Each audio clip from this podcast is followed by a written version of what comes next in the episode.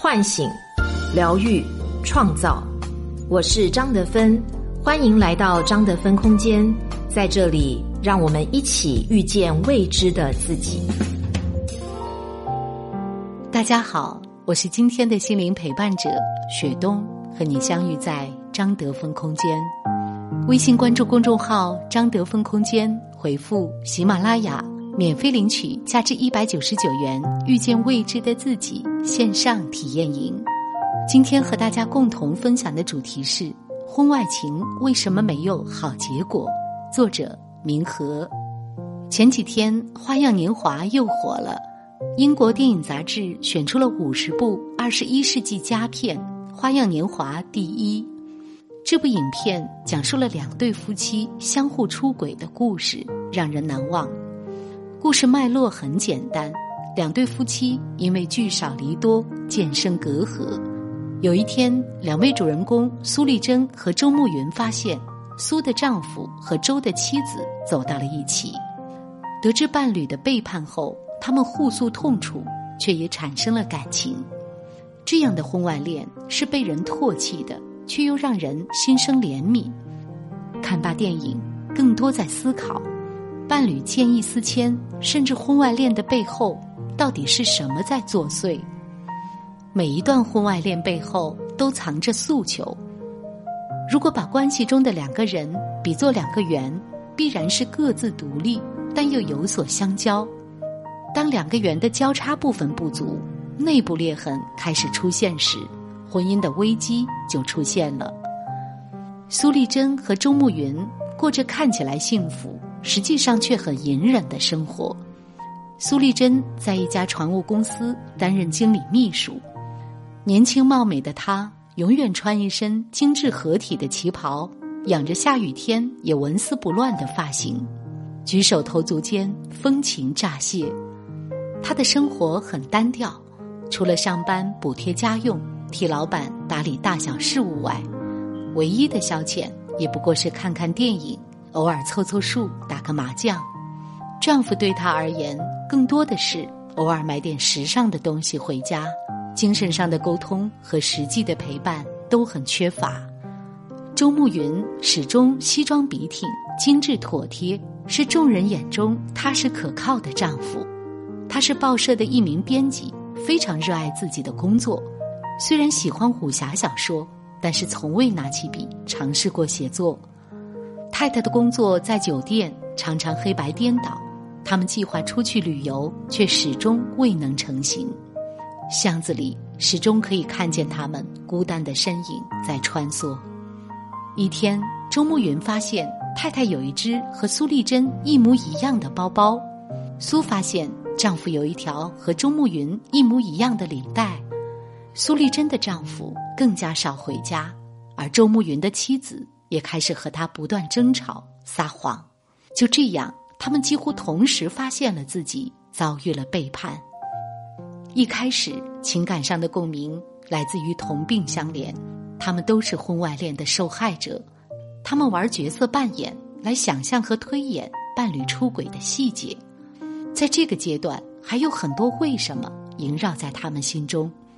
他们在情感上不能接受自己被抛弃。是警惕的，正因为如此，他们彼此都不太相信自己的伴侣是先开始的那一方。慢慢的，如同所有婚外恋的展开一样，接触多了，异样情愫开始在他们之间产生了。此时的他们已经接受了遭遇背叛的事实，婚姻中得不到关爱，社交圈又窄，彼此成了最好的倾诉对象。于是。他们的话题不再限于讨论情感，他们一起写武侠小说，一起讨论电影，渐渐的默契越来越深，感情便难以抑制。心理学家罗伯特·斯滕伯格认为，爱情是由亲密、激情、忠诚三个重要的因素构成。当婚姻度过蜜月期，进入深水区的时候。彼此之间的沟通不足，陪伴时间不够，缺乏分享和共情的时候，亲密和激情遭到了破坏，忠诚就会变得非常脆弱。此时，在关系中得不到足够滋养的我们，很容易把关系外的其他人作为新的目标，与之产生链接。就像苏和周发现，在婚姻关系中无法得到滋养，便开始转移目标。他们之间互诉衷肠，惺惺相惜，最终指向的就是他们最厌恶的东西——出轨。婚外恋的尽头仍然是失望。婚外恋存在着一种极大的诱惑，因为被禁止、不允许，它更散发出危险的诱惑力。花样年华最让人恋恋不忘的，不是出轨的猖狂与潇洒，恰恰是男女主人公对这份诱惑力的抵制。尽管同是天涯沦落人，苏和周对这份婚外恋是纠结的。周慕云为了避免其他人的闲话。他订好了二零四六号酒店房间，在佯装生病等待苏前来。苏丽珍披一身红衣，惴惴不安又充满渴望的来了。他上楼又转瞬离去，但最终投降于心底的渴望。他敲开了房门，他们一起创作武侠小说，读给彼此听，又或者窃窃私语，分享彼此的心事。他们一起度过了一段幸福的时光，要默契有，要心动更有，但是回到现实，他们却停顿和犹豫了。房东太太的几句提醒，让苏丽珍迅速的回到了恪守妇道的位置上。他一次次推开他，不敢和他走得太近。周慕云下定决心离开妻子，渴望苏和他一起去新加坡。但却只敢在心底问：如果多一张船票，你会不会跟我走？他把他的沉默当作拒绝，也许他底气不足。而苏丽珍又何尝不是如此？他看着他走远离去，想要阻拦，偏偏伸不出手，只会辗转打听他的消息，甚至走进他的房间去触摸他的物件。然后再偷偷的对着没人接听的电话说一句：“如果多一张船票，你会不会跟我走？”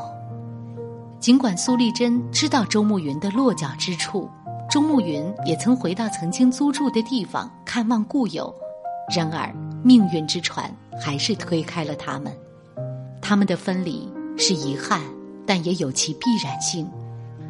在他们的交往当中，无法和过去的爱人切断关系。始终还存在情感上的纠缠，而他们彼此之间又美好的让人产生一种不真实感，加上彼此还有道德和社会观念上的压力，想要往左发现左边孤独冷清，想要往右又觉得前方艰难险阻，也有万箭穿心的危险，于是沉默和退让，任由一切错过，反而成了最现实的选择。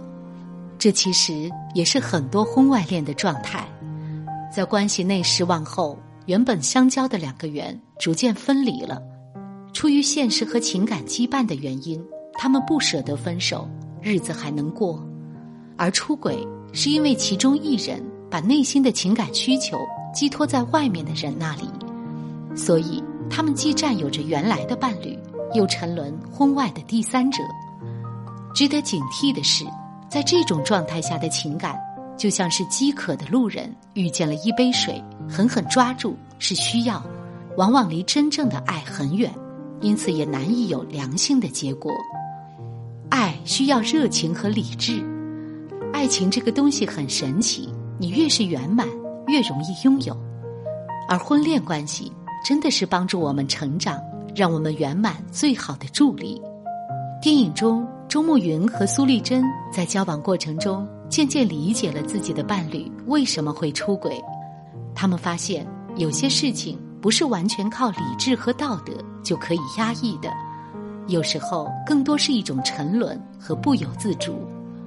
但是，值得探讨的是，婚外情真的能够解决我们在婚姻中找寻不到的东西，带给我们深层次的满足吗？答案是不言而喻的。要想在关系中修自己、得到成长，是一件非常需要勇气的事情。BBC 有一部短剧《婚姻危机》，情节特别简单：路易斯出轨了，她和丈夫汤姆一起进行夫妻心理咨询。在十集的片子里，他们主要就干一件事：聊天。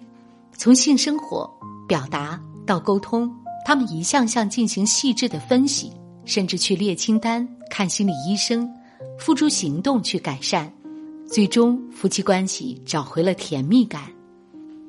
是啊，滴水成冰，问题的积累从来不是一蹴而就的。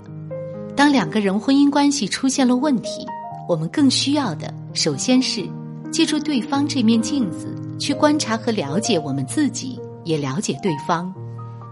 为什么我总是希望他觉察到我的情绪，而不是我表达出来？为什么我特别渴望来自于伴侣的肯定，否则就会感觉到不被重视？紧接着，很重要的一步，带着这些问题，双方一步步深挖下去，才知道自己需要提升的功课在哪里。我一直在家庭中没有表达的权利，所以习惯了不表达和压抑自己。今后我要多明确表达我的需求，而不是让伴侣去猜测。原生家庭得到的温暖不多，所以我是一个高需求型的人，所以需要告诉伴侣，让他很好的回应我。当然，以上剖析只是一个举例，实质上是系统工程，也需要双方付诸行动去改善的。反过来，为什么说婚外恋更不容易遇到健康良好的关系呢？因为说到底，婚外情里有对原有关系的逃避。有对自身功课的偷懒，碰到矛盾不敢面对，也不敢正视自己的功课，而是去其他地方寻求温暖。